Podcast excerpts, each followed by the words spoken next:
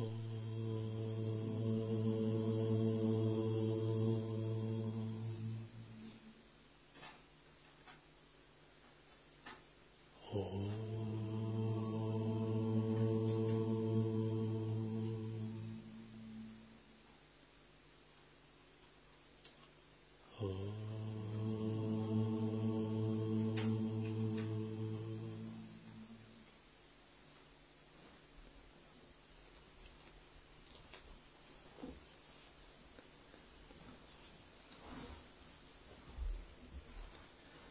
Продолжение текста Шри Гуру Чаритра.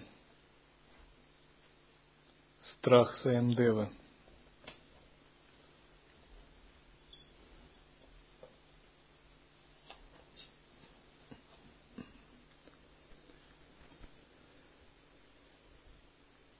Шри Гуру был доволен преданностью Саямдевы. Саямдева сказал, «О Джагадгуру, победа тебе! Ты воплощение Тримурти. Невежественные люди думают, что ты просто человеческое существо. Но даже Веды не знают твоего величия. Ты принял эту человеческую форму для того, чтобы дать свободу твоим преданным. Ты заполняешь всю Вселенную. Благослови меня, чтобы моя семья всегда служила тебе. Я работаю у мусульманского царя, который очень жесток. Он убивает браминов каждый год. Вот зачем он зовет меня. Он обязательно убьет меня, как только я явлюсь туда. Теперь, когда я увидел тебя, у меня нет страха смерти. Шригуру был доволен.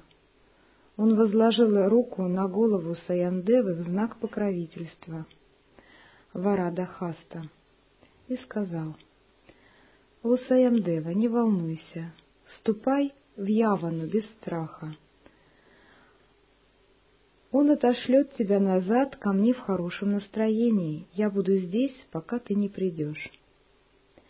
С этими словами он благословил Саямдеву. И после этого Саямдева отправился к царю Яваны. Как только царь увидел Саямдеву, его тело стало очень горячим. Он покинул собрание и прибыл домой в сильном гневе. Саямдева был очень испуган, сильно беспокоился и ждал, что же случится дальше. Но разве может термит, даже если он очень голоден, съесть огонь? Может ли змея, даже если она рассержена, укусить птенца орла? Подобно этому, тому, кто получил милость Садгуру, нечего бояться. Когда Саямдева получил милость к Садгуру, что мог Явана сделать с ним? Явана пришел к себе домой в помраченном состоянии и заснул. Когда же он проснулся, он почувствовал себя так, как будто он умирает, и закричал — Брамин режет меня на части своим оружием и убивает меня. Он побежал к Саям Деви, упал к его ногам и сказал, «О, Брамин, кто послал тебя? Уходи немедленно». Затем он высказал ему уважение, одарив его богатой одеждой и украшениями. Саямдева счастливо вернулся домой, поклонился Шригуру и рассказал ему, что случилось. Тогда Шригуру сказал, «Я отправляюсь на юг в паломничество». Саемдева смиренно распростерся перед ним и молился, «Я не могу жить, не поклоняясь твоим стопам. Я также буду сопровождать тебя. Ты — единственный, кто пресекает океан мирской жизни». Как Ганга спустилась на землю, чтобы спасти царя Сигара, так ты стал аватаром. Наши трудности кончаются с твоим даршаном. Ты известен как Бхактаватсала. Не покидай же меня. Тогда Шигуру сказал ему, «Я отправляюсь сейчас в паломничество. Я навещу тебя через пятнадцать лет и остановлюсь неподалеку от твоей деревни. Тогда ты вместе со своей семьей можешь прийти и служить мне. Твое лишение закончится. С этими словами гуру отправился в паломничество.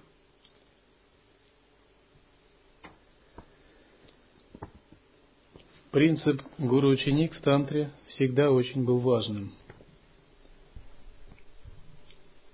И в текстах таких, как Шива Самхита, Хатха-йога Прадипика говорится так, что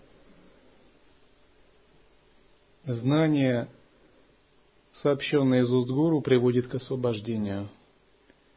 Если же оно не сообщено из уст гуру, то оно бесполезно, не дает освобождения и приносит только разочарование и препятствия.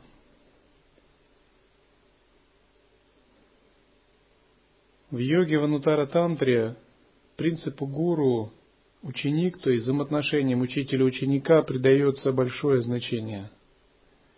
Но вообще этот феномен, феномен гуру-йоги присущ не только индийской традиции йоги или буддийской тантре – он присущ вообще, в принципе, любой религии и даже любой области мирского знания, требующей специфических навыков. К примеру, в христианстве существуют старцы. И когда послушник приходит в монастырь, как бы ему удается в качестве наставника старец – И задачей послушника является выполнение наставлений старца. Эти наставления иногда могут так складываться, что послушнику приходится очень многое в себе менять, просто чтобы быть их способным выполнить. Я читал тексты, описывающие древние уставы русских монастырей, и методы, которыми старцы обучали послушников пустоте сердца. Иногда эти методы мне казались похожими на методы Марпа или Тилупы. То есть, по сути, я увидел, что нет никакой разницы. Действительно, требовалась большая пустота сердца, чтобы обучаться таким образом. К примеру, один старец дал ученику задание посадить морковку верхушкой в землю, а корнями вверх. И ученик недоумевал, зачем это ему нужно делать. Когда старец настаивал, ученик спросил в недоумении, а что же вырастет, если так посадить? Старец сказал, вырастет послушание – что означает послушание? Послушание означает пустота сердца, пустотность, самоосвобождение от ахамкара, эго, самоосвобождение внутренних оценок, сформированного опыта, самоосвобождение вообще самой идеи «я», «я есть», самоосвобождение самобытия – Ну, я тоже видел, как у нас Брамачари рыдала, потому что ее фиксированные идеи на огороде не воплощались. Увидев малину, она рыдала из-за того, что ее никто не собирает, и она пропадает. Но я как-то сказал ей, вы думаете, что малина растет для того, чтобы ее люди ели, да? И из-за этого рыдаете, что так э, служение у нас э, делается безалаберно. Но малина вообще-то такого не думает. И когда она живет в лесу, она вовсе не планирует попасть к вам на тарелку. Это ваш взгляд просто. Просто вы так думаете, что так должно быть. Все там 50 лет вас обучали этому. А малина просто растет, она просто малина. Она вовсе не собирается расти для вас, так же, как, впрочем, весь окружающий мир. И я предложил ей посмотреть с другой точки зрения на реальность. И много раз у нее такие именно случаи были. Когда наш привычный взгляд, наши привычные фиксированные идеи сталкиваются с другим видением, то мы или меняемся, или у нас происходит такой когнитивный диссонанс, несогласованность.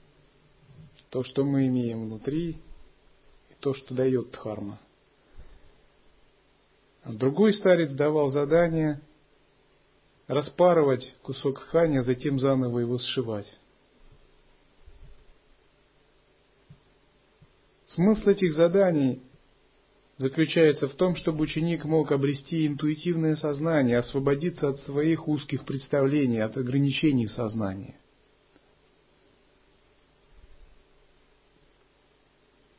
Обычно гуру-йога непонятна людям Запада, привычным. На Западе поощряется индивидуализм, самоутверждение, а, самовыражение, придавание значения своим суждениям. И когда человек Запада встречается с феноменом гуру-йоги, ему иногда трудно его понять вообще. Это может вообще быть каким-то препятствием для него. В Индии наоборот, или в странах Востока, традиционно на гуру предписывается смотреть, ну, как на родителей, как минимум, а как максимум на божество или на Бога. Для западного человека это непонятно и даже вызывает настораживание. Ему кажется это каким-то раздуванием эго учителя, чем-то таким совершенно мирским. Именно поэтому Далай-Лама XIV говорил, что новичкам не следует говорить о гуру-йоге. То есть это очень высокие процессы анутара тантры – и они непонятны э, обывателям, мирским людям. И новичкам также не следует о них говорить. Действительно, гуру-йога доступна только ученикам, которые знают, что делают. Она, о ней не нужно говорить обычным мирянам, не делящим самая. К примеру, гуру для обычного мирянина может общаться как обычный человек, совсем не выдавая себя как бы на его уровне зная, что он гуру именно для ученика, который является делящим самая, который вступил в духовную связь. В случае же с обучением и учеником совершенно другие принципы. Ученик устанавливает священную связь с духовным учителем. Она называется самая. И такая самая, такой принцип священной связи очень важен – он именно его устанавливает для себя, для того, чтобы обучаться.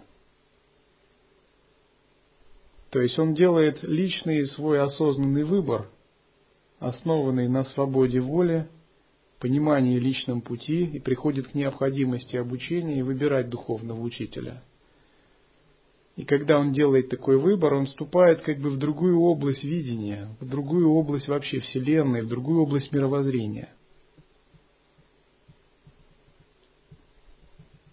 Обычно говорят, что ученик должен обладать такими качествами, как вера, при этом подразумевается не слепая вера, а вера как доверие, открытость, основанная на понимании.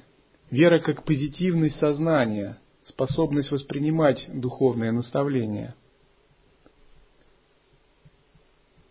Усердие, то есть способность прилагать усилия для духовной практики.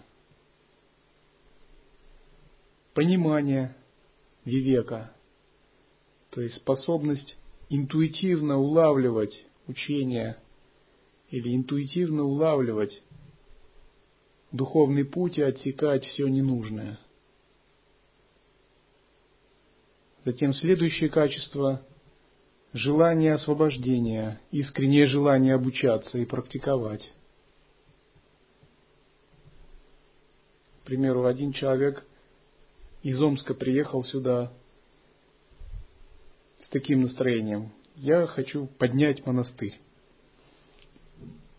Вот для этого я стал послушником. Ну, конечно, спасибо, но монастырь особо не нуждается, чтобы его поднимали – в таком подходе. Он поднимается благодаря служению учеников, но в послушнике становится для того, чтобы изучать учение, прежде всего, учителя.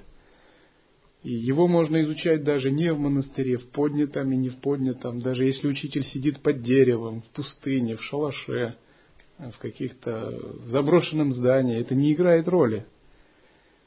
То есть это не ваша личная цель. Это если гуру даст вам задание в качестве практики, поднимай монастырь. Это другое дело уже. Это ваша самая. Это ваша самайная связь. Но если вы как бы минуя учение, духовную связь с учителями, как бы не интересуясь лай-йогой, приезжаете а, поднять монастырь как таковой, но это как бы хорошо, но это не совсем то, что принесет именно вам пользу. Ну, вы как бы накопите заслугу, но это что-то наподобие бескорыстного служения. Но процесс обучения совсем иное. И сюда нужно приезжать, если человек становится послушником, именно к учителю за учением. И в древности учитель мог сидеть под деревом где-то в пустыне или в лесу в шалаше.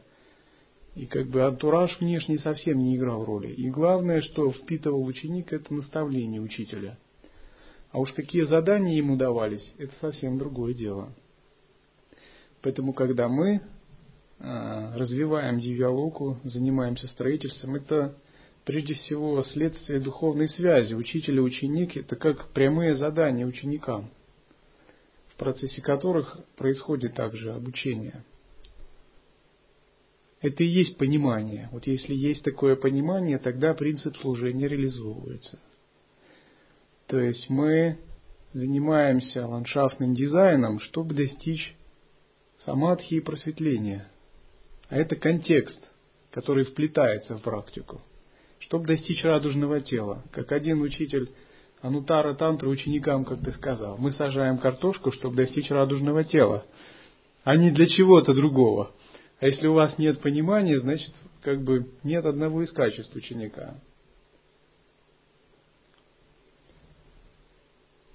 И следующее качество – это э, способность к сотрудничеству, то есть желание активно взаимодействовать с учителем или сотрудничать. Потому что обучаясь, нельзя быть как-то нельзя быть посторонним в дхарме. Говорят так, что ты не должен использовать учителя а, я уж не помню дословно, как мускусного оленя, желая получить из него мускус, а потом а, самого оленя выбросить. Что духовное обучение совсем другое. Как бы. И сотрудничество, взаимодействие – это нечто очень глубокое. Когда ученик обладает такими качествами, то он может получить настоящую пользу от духовной передачи. И вот такого ученика, его можно вводить в видение правильных взаимоотношений в гуру-йоге. То есть он уже не посторонний.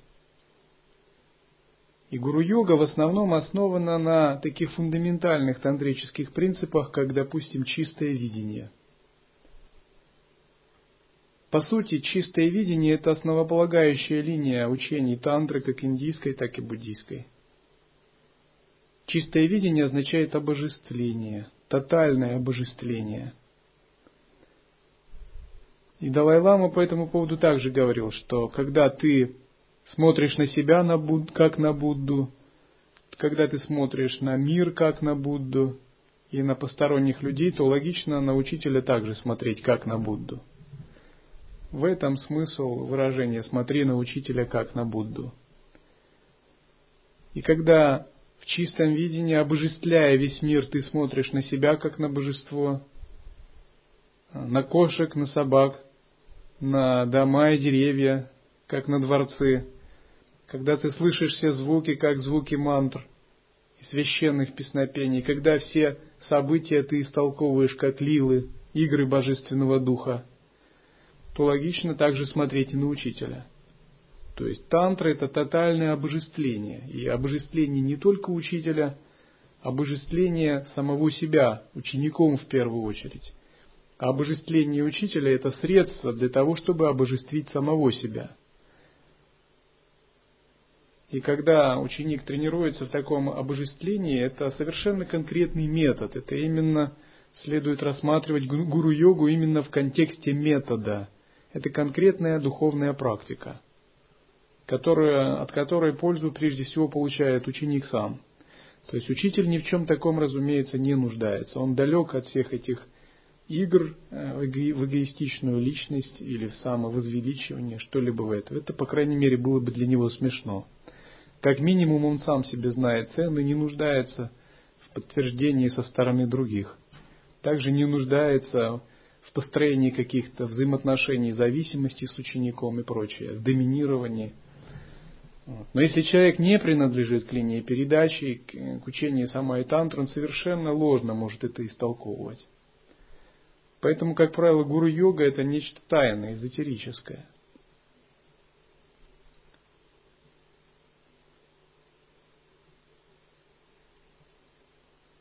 И самообожествление, принцип чистого видения, он происходит именно за счет гуру-йоги, когда ученик, обожествляя внешний мир, обожествляя гуру, в конце концов приходит к обожествлению самого себя. И обожествляя самого себя, он в конце концов приходит а, к однозначному ощущению бхави. Я есть Брахман, Ахам Брахмасме. И был такой, э, есть такой учитель в Америке, Дафри Джон, учитель просветления йоги. Он говорит так, что феномен учителя предназначен для того, чтобы свести на нет феномен ученика. Что означает свести на нет? Ну, означает рас, помочь раскрыть ученике внутреннее божество так, чтобы ученик сам стал мастером. В конечном счете это и есть назначение учителя. То есть каждый учитель испытывает удовлетворение, когда ученик обретает высокую степень мастерства и сам реализует состояние божества.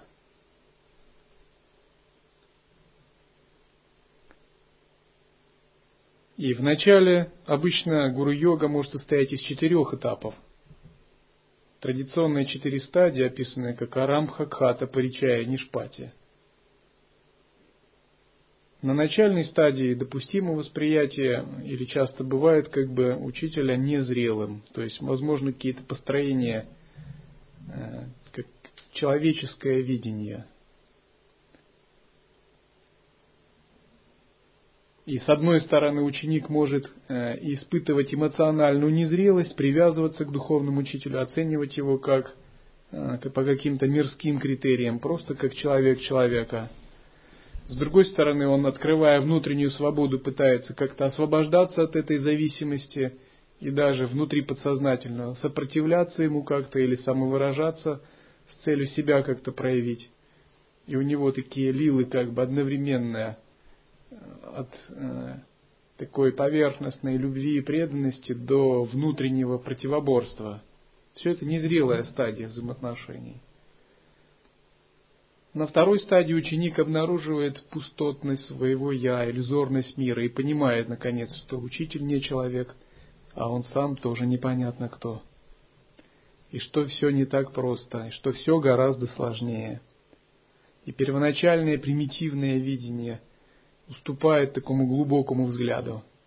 Он как бы обретает какое-то внутреннее смирение и получает, понимает, что Ему не надо устанавливать с учителем человеческие взаимоотношения, не нужны оценки человеческие. Ему надо учиться методу, учению. И он начинает ценить передачу, ценить метод, тонкости практики, перенимать так, как то должно перенимать в искусстве. На третьей стадии, благодаря методу и передаче, он входит в очень глубокое состояние другого кармического видения. У него открываются видения, появляется ясность, он начинает ценить метод. Внезапно он становится включенным в линию передачи ситхов. У него открывается целый мир или целая лока благодаря учителю, которую он раньше вообще не мог даже представить. И он видит, что настолько все непостижимо, настолько все глубоко, и что его старые представления настолько меняются, и у него возникает настоящая связь гуру-йога, настоящая самая на этой стадии зарождается уже. он ее начинает ценить как сокровище в своем сердце, потому что это как бы путеводная звезда в это другое измерение. В мир святых, богов, ситхов. Он понимает, что именно благодаря этой путеводной звезде он обрел связь с этим измерением и продолжает ее углублять. Это уже уровень зрелого практика, который провел много времени в практике, глубоко впитал учение, и как бы учение стало его жизнью. Наконец, на третьем уровне ученик реализовывает себя в себе сознание гуру. Можно сказать, здесь двойственность полностью исчезает, и принцип учитель и ученик полностью растворяются в друг друге. Это уже единое сознание. Обычно так развивается гуру-йога.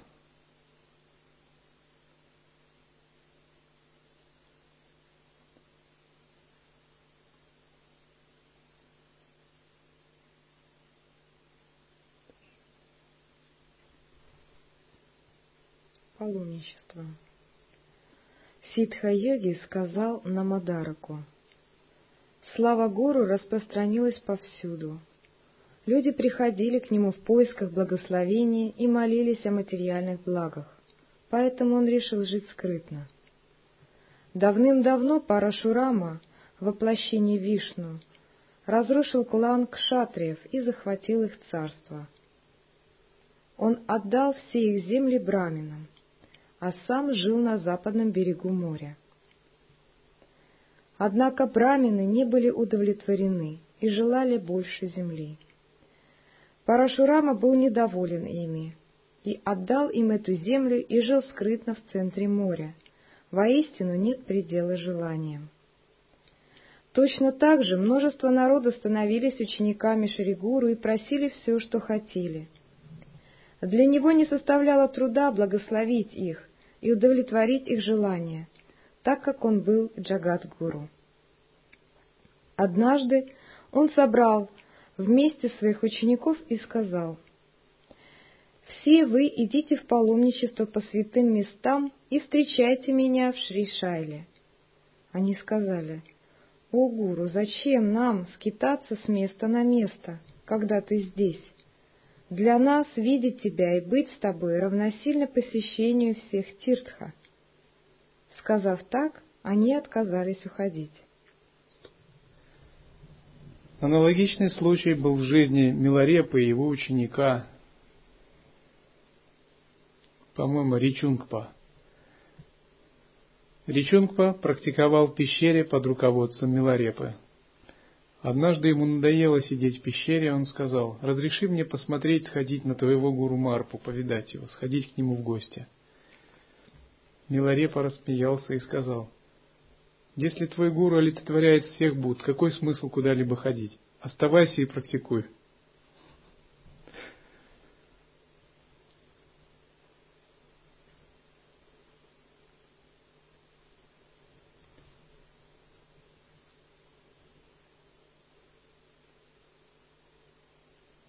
Тогда Шригуру сказал, «Мы саньясины и не должны жить на одном месте более пяти дней». Тогда ученики согласились идти и спросили его, какие святые места они должны посетить. Гуру ответил, «У ученики, Каши Кшетра известен всему миру.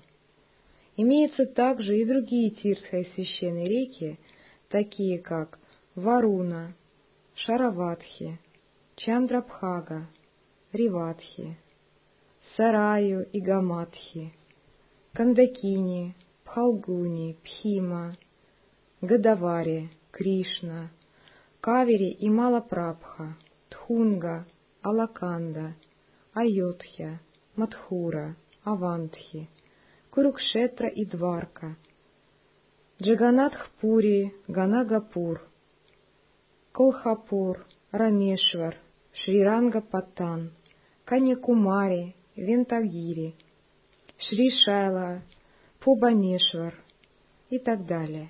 Я упомянул только небольшую часть, есть много других. Посетите все эти священные места и совершите святое омовение в этих реках и поклоняйтесь Господу. Тогда все ваши желания будут удовлетворены, и вы достигнете всех четырех Пурушутарха. Ваши грехи будут смыты. Тогда с разрешения Шригуру все ученики отправились в паломничество. Гуру же оставался в Айджанатхе, скрытно, в течение года, и только Ситха-йоги был с ним.